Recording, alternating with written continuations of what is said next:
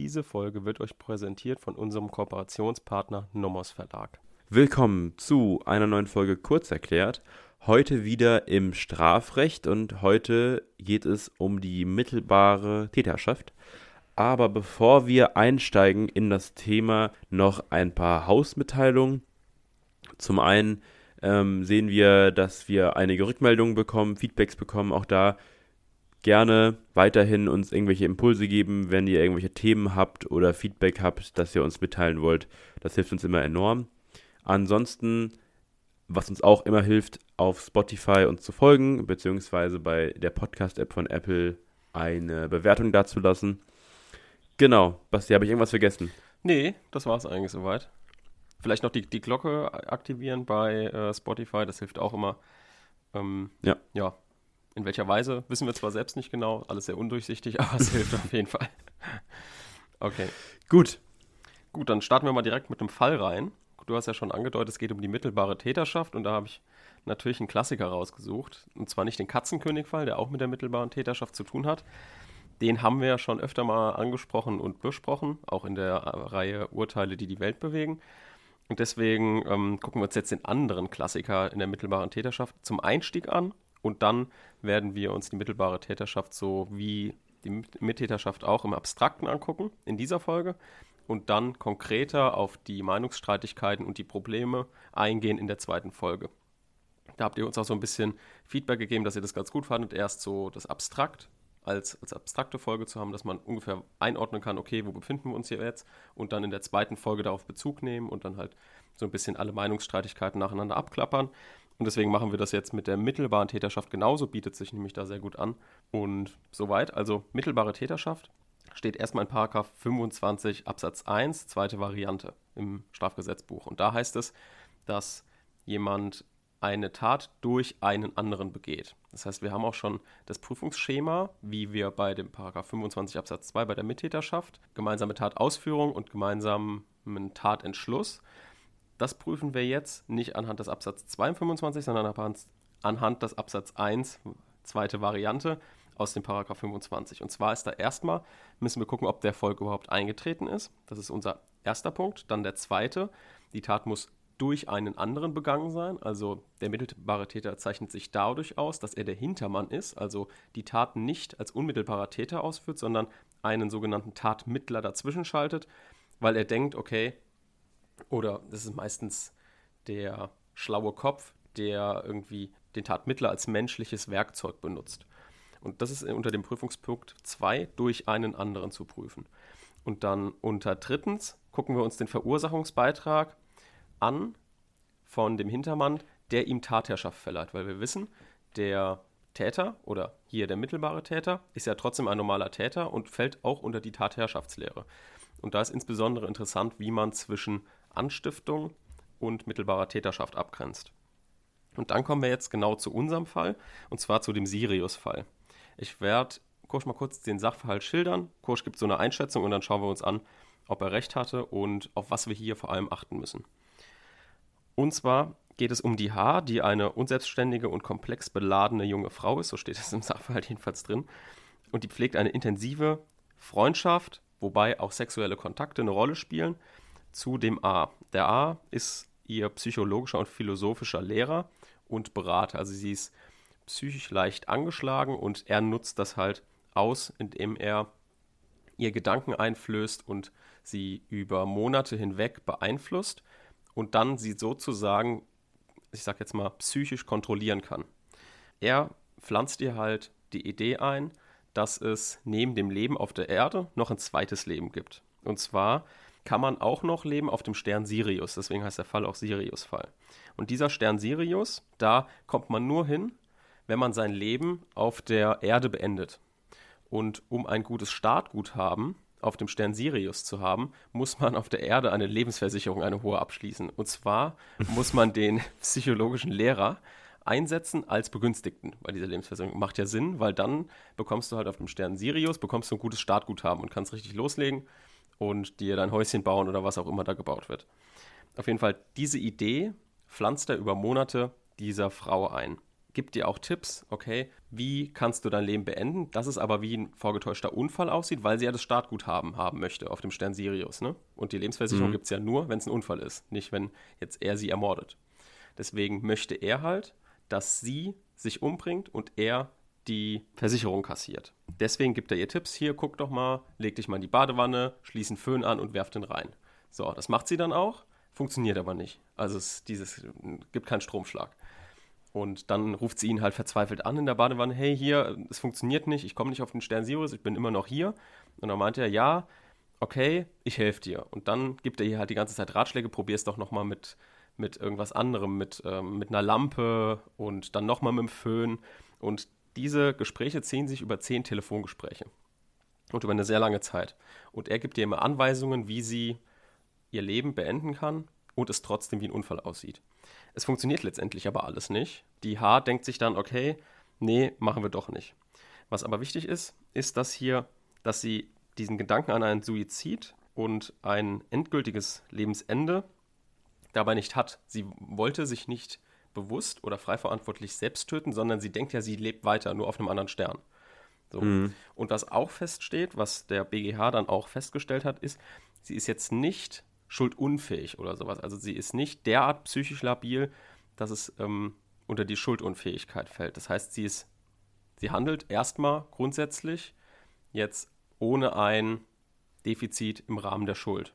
Wo man ja eigentlich denken könnte, okay, wenn sie denkt, die landet hier auf dem Stern Sirius, macht irgendwie, könnte man schon denken, die hat einen Knacks, ne? Aber es reicht halt nicht, um schuldunfähig zu sein. Hm.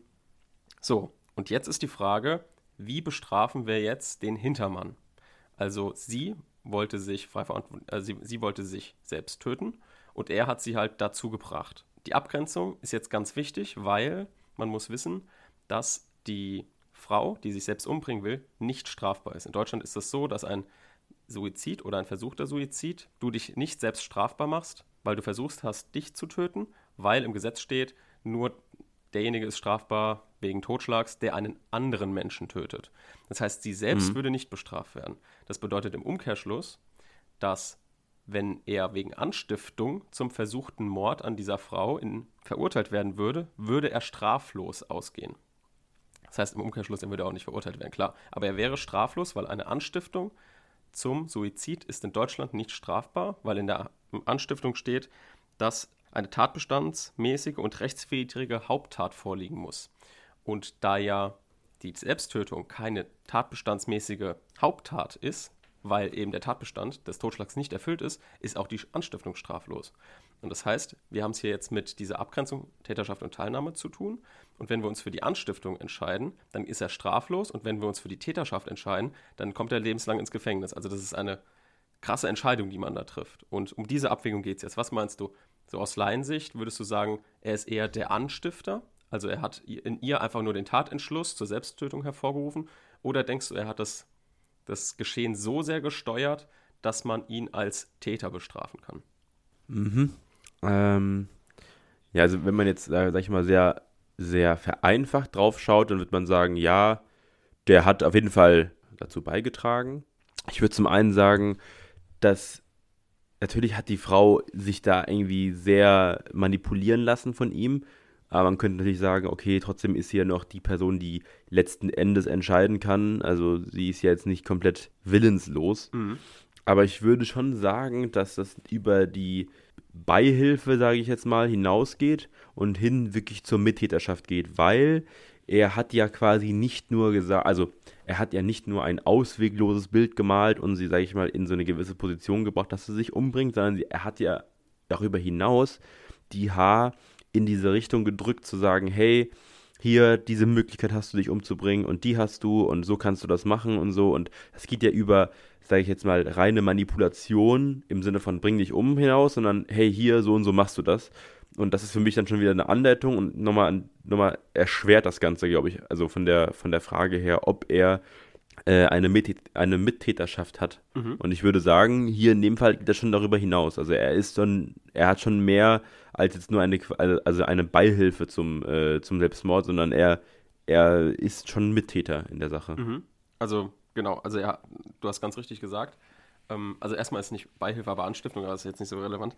Ähm, die Anstiftung ist wahrscheinlich hier ein bisschen, die greift ein bisschen zu kurz, weil er schon mehr gemacht hat, als er jetzt nur in ihr den Tatentschluss zur Selbsttötung hervorgerufen hat. Das sieht auch der BGH so und der sagt, er wird wegen versuchten Mordes verurteilt. Mord wegen der Habgier, wegen der Versicherungssumme. Und der führt jetzt Folgendes aus, ohne jetzt vertieft auf die mittelbare Täterschaft, das machen wir gleich. Jetzt schauen wir uns aber erstmal an, was denn der BGH sagt, und ich zitiere, die Abgrenzung hängt hier im Einzelfall von Art und Tragweite des Irrtums ab. Verschleiert er dem sich selbst ans Leben gehenden die Tatsache, es ist total lustig formuliert und so voll alt, das ist ja auch aus dem Jahr 1983, hier, er dem sich selbst ans Leben gehenden. naja, die Tatsache, dass er eine Ursache für den eigenen Tod setzt, ist derjenige, der den Irrtum hervorgerufen und mithilfe des Irrtums das Geschehen, das zum Tod des Getäuschten führt oder führen soll, bewusst und gewollt ausgelöst hat. Täter eines Tötungsdelikts Kraft überlegenen Wissens, durch das er den Irrenden lenkt, zum Werkzeug gegen sich selbst macht. Also der sagt, man muss erstmal auf den Einzelfall gucken. Also es bringt hier jetzt nichts, wie gesagt, so eine Schablone anzulegen bei diesen Selbsttötungen, sondern man muss gucken, ist das jetzt frei verantwortlich oder hat der andere den so sehr in einem Irrtum gelassen oder ihn so sehr getäuscht, dass er eine Wissensherrschaft hat. Also dass er sozusagen das Geschehen kontrolliert, weil er einfach mehr weiß und den Irrtum des anderen kontrolliert und somit ihn, ihn zum Werkzeug gegen sich selbst macht. Und weiter sagt dann der BGH, nach den Feststellungen des Tatgerichts spiegelte der Angeklagte seinem Opfer nicht vor, es werde durch das Tor des Todes in eine transzendente Existenz eingehen, sondern versetzt es in den Irrtum, es werde, obgleich es scheinbar als Leichnam in der Wanne liege, zunächst als Mensch seinen irdischen Weg, Lebensweg fortsetzen. Also, sie hat jetzt nicht gedacht, okay, ich töte mich jetzt selbst, sondern sie denkt, sie lebt weiter. Und das war dieser Irrtum, den er in ihr erregt hat. Genau, also er hat einen Wissensvorsprung ihr gegenüber, in ihr ein Irrtum erregt, das ausgenutzt. Und das ist sozusagen das, was ihn sie maßgeblich steuern lässt. Du hast ja auch richtig gesagt, er hat die ganzen Anweisungen gegeben und das waren zehn Telefonate und er hat immer wieder versucht, ihr irgendwie Tipps zu geben, wie sie sich denn selbst umbringen kann. Wie gesagt, er hat gewusst, sie bringt sich selbst um. Sie hat gedacht, sie lebt trotzdem weiter, halt nur in einem anderen Körper und auf dem Stern Sirius und Pipapo. Genau, soweit erstmal zum Sirius-Fall. Also wir wissen, wenn jemand sich versucht selbst zu töten und der andere das aber durch ein Irrtum, eine Wissensherrschaft hat, dann kann er als mittelbarer Täter bestraft werden. Jetzt schauen wir uns aber erst nochmal an, was ist denn jetzt genau ein mittelbarer Täter? Also das ist geregelt in 25 Absatz 1, zweite Alternative. Und da heißt es eben, dass auch derjenige Täter ist, der die Tat durch einen anderen begeht. Somit also nicht unmittelbar, sondern die Tat mittelbar begeht. Deswegen halt der mittelbare Täter. Er ist halt nicht selbst an der Tat vorne dran, also er sticht nicht mit dem Messer zu, sondern er erregt möglicherweise einen Irrtum oder hat sonst einen gewissen Vorsprung dem Unterlegenen gegenüber, um ihn dazu zu bringen, selbst das unmittelbar auszuführen. Das heißt, es ist immer ein Zwei-Personen-Verhältnis, also immer der unmittelbare Täter und der mittelbare Täter. Man spricht hier auch vom Tatmittler, also dem Mittelstück, dem unmittelbaren Täter und dem Hintermann. Man kann sich das vielleicht bildlich einfach so vorstellen, dass der mittelbare Täter die fremden Hände zur Begehung nutzt. Also so ein bisschen wie Augsburger Puppenkiste von früher, oben so Marionetten und der Hintermann, der hat halt die Fäden in der Hand und kann den Tatmittler steuern. Werbung. So, wir haben jetzt wieder eine kleine Empfehlung für euch. Und zwar liegt jetzt hier vor mir der Nomos-Kommentar, also es ist ein Lehr- und Praxiskommentar vom Strafgesetzbuch von Kindhäuser Hilgendorf. Und eine kleine Randnotiz, wir werden auch mit dem Professor Dr. Hilgendorf noch ein Interview führen. Und jetzt können wir auf jeden Fall seinen Kommentar empfehlen, auch wieder vom Nomos Verlag.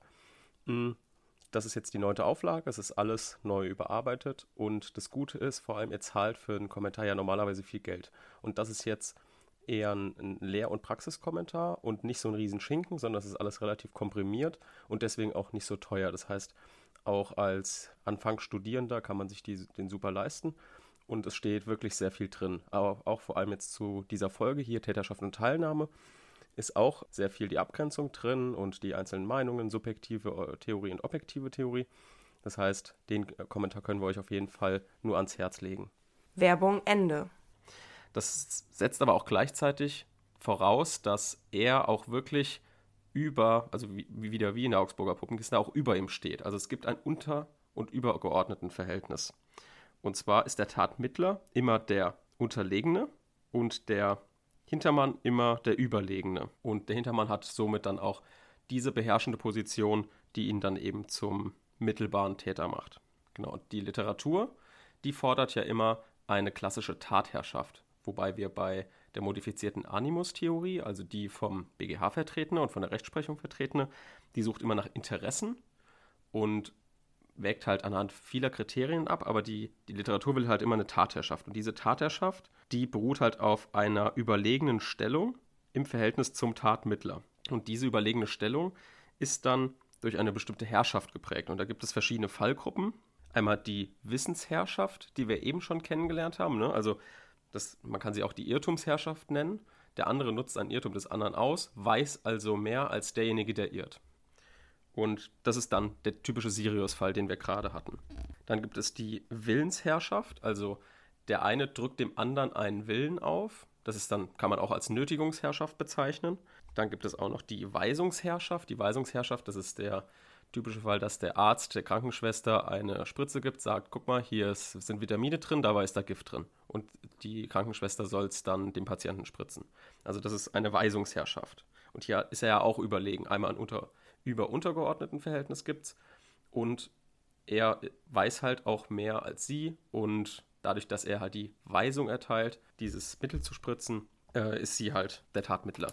Ja, und dann spricht auch, spricht man in Lehrbüchern auch immer von einem Defekt des Tatmittlers. Und dieser Defekt kann zum Beispiel darin liegen, dass eine Strafbarkeitsvoraussetzung nicht erfüllt ist. Worauf man jetzt aber achten muss, ist, dass dieser Defekt nicht für die Überlegenheit, sondern es begründet die Unterlegenheit des Tatmittlers. Also man kann jetzt nicht ausnahmslos bei einem Strafbarkeitsdefekt auf eine mittelbare Täterschaft beim Hintermann schließen. Also wenn jetzt bei dem Tatmittler eine Tatbestandsvoraussetzung fehlt, kannst du nicht sagen, ach, dann ist der andere ja Hintermann und äh, mittelbarer Täter. Das geht also nicht so einfach. Andersrum ist es aber auch so, dass jetzt jemand, der volldeliktisch handelt, also eben gerade keinen Defekt aufweist, nicht automatisch heißt, dass der Hintermann dann nicht mehr mittelbarer Täter sein kann. Also dieses anhand von diesen Defekten in der Strafbarkeit sofort auf die mittelbare Täterschaft schließen, das ist nicht, nicht richtig, sondern man nimmt diese Defekte immer nur als Indiz, um eventuell eine Herrschaft zu begründen. Das muss man aber nochmal extra begründen. Also es reicht nicht zu sagen, ach guck mal, der hat ein Strafbarkeitsdefizit, dann muss der andere ja mittelbarer Täter sein. Das geht also nicht. Das ist immer nur ein Indiz, wie gesagt, um dann später nochmal extra, extra die Herrschaft zu begründen. Dennoch gibt es aber natürlich Fallgruppen, die nicht ganz unumstritten sind, wo man von einem Defekt auf eine bestimmte Herrschaft schließen kann. Also dass zum Beispiel dieser eine Defekt immer auf diese Herrschaft schließt.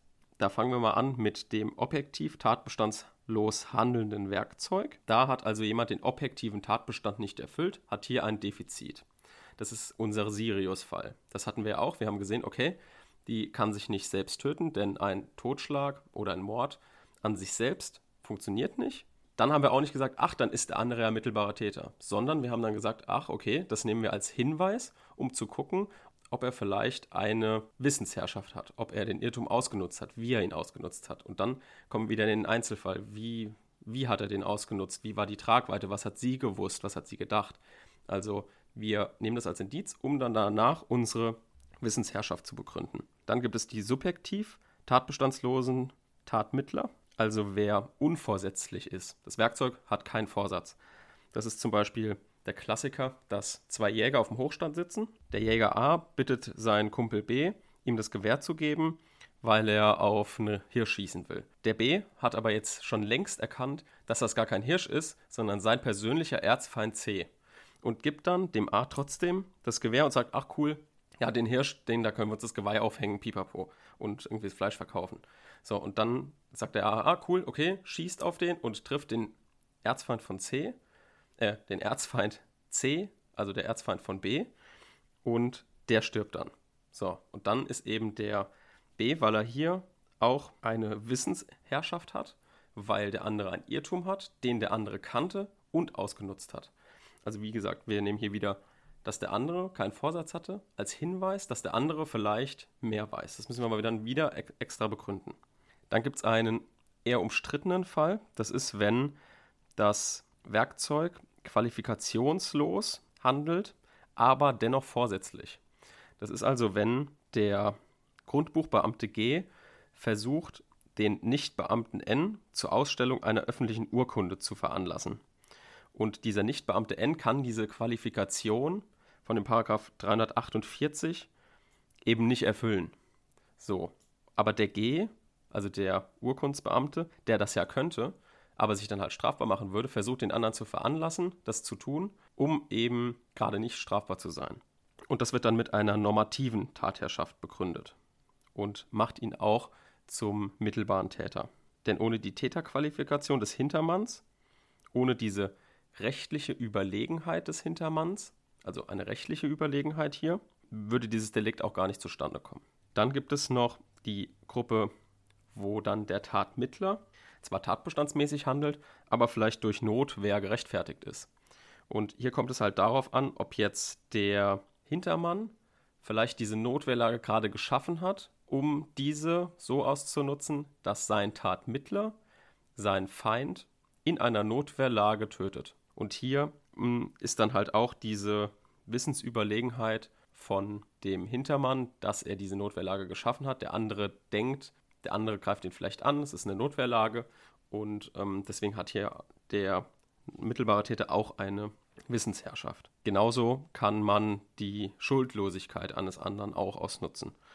Hm, funktioniert also auch, da müssen wir dann auch wieder eine Tatherrschaft besonders begründen, dass er vielleicht gerade diese äh, nicht vorhandene Schuldfähigkeit ausgenutzt hat, um halt selbst nicht ähm, die Tat ausführen zu müssen. Dann kommen wir zu einem Klassiker und zwar, dass erstmal im Grundsatz bei volldeliktisch handelnden Werkzeugen, also jemand, der wirklich voll den Tatbestand erfüllt, dass es dort keinen, keine Täterschaft des Hintermannes gibt. Das ist einfach ausgeschlossen, denn der unmittelbare Täter ist ja schon Täter, hat keinen Defekt und dann gibt es nicht zwei Täter, die nicht miteinander zusammenwirken. Also es sind ja keine Mittäter, sondern der vordere ist unmittelbar Täter und der andere ist dann irgendwie Gehilfe. Jetzt gibt es aber natürlich davon mehrere Ausnahmen. Und zwar ist es die Konstruktion Täter hinter dem Täter. Das heißt, wir wissen, das Werkzeug handelt volldeliktisch. Und der Hintermann, der handelt auch volldeliktisch.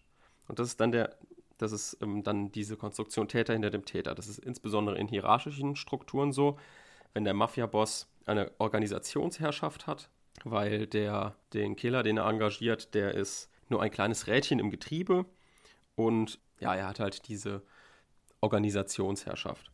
Das ist also eine Figur, wo man sagt, okay, da handelt der Killer voll deliktisch, aber der Hintermann ist auch mittelbarer Täter, weil er eine Organisationsherrschaft hat. Und dann gibt es noch die zweite Ausnahme, das ist der Katzenkönig-Fall. Den hatten wir schon mal besprochen. Also wenn jemand einen vermeidbaren Verbotsirrtum hat und der Hintermann die nach Art und Tragweite des Irrtums diese, diesen Irrtum ausnutzt und aufgrund dieser, dieser Kenntnis, dass der andere einen vermeidbaren Verbotsirrtum hat, das Tatgeschehen beherrscht. Und das sind dann diese, diese Figur Täter hinter dem Täter. Wenn wir uns an den Katzenkönig-Fall erinnern, da war ja der Polizist, der von dem Pärchen beeinflusst wurde, über längere Zeit eine Frau zu töten, weil sie der Katzenkönig ist. Und da hatten wir ja gelernt, dass ähm, das ein vermeidbarer Verbotsirrtum war. Da hatten wir ja gelernt, dass der, der Typ ähm, nicht, auch nicht schuldunfähig war, sondern einfach unter diesem Irrtum litt, okay, er dachte, er muss sie jetzt töten, um die Menschheit zu retten. Und die anderen haben eben diesen Irrtum ausgenutzt und da der, ähm, da dieser Polizist ja voll deliktisch gehandelt hat, haben wir uns da auch gefragt, okay, funktioniert diese Figur Täter hinter dem Täter? Und ja, sie funktioniert. Das ist also auch eine Ausnahme von diesem Grundsatz, dass normalerweise es keinen Hintermann als mittelbaren Täter gibt, wenn der unmittelbare Täter voll deliktisch handelt. Soweit zum abstrakten Überblick zur mittelbaren Täterschaft. Das nächste Mal schauen wir uns noch so Probleme an, wie was ist mit einem Error in Persona des Tatmittlers, wie wirkt sich das auf den Hintermann aus, was ist mit einem Exzess des Tatmittlers. So, die Sachen schauen wir uns nächste, nächstes Mal an. Und genau, soweit sind wir durch. Danke fürs Zuhören. Bis zum nächsten Mal. Tschüss.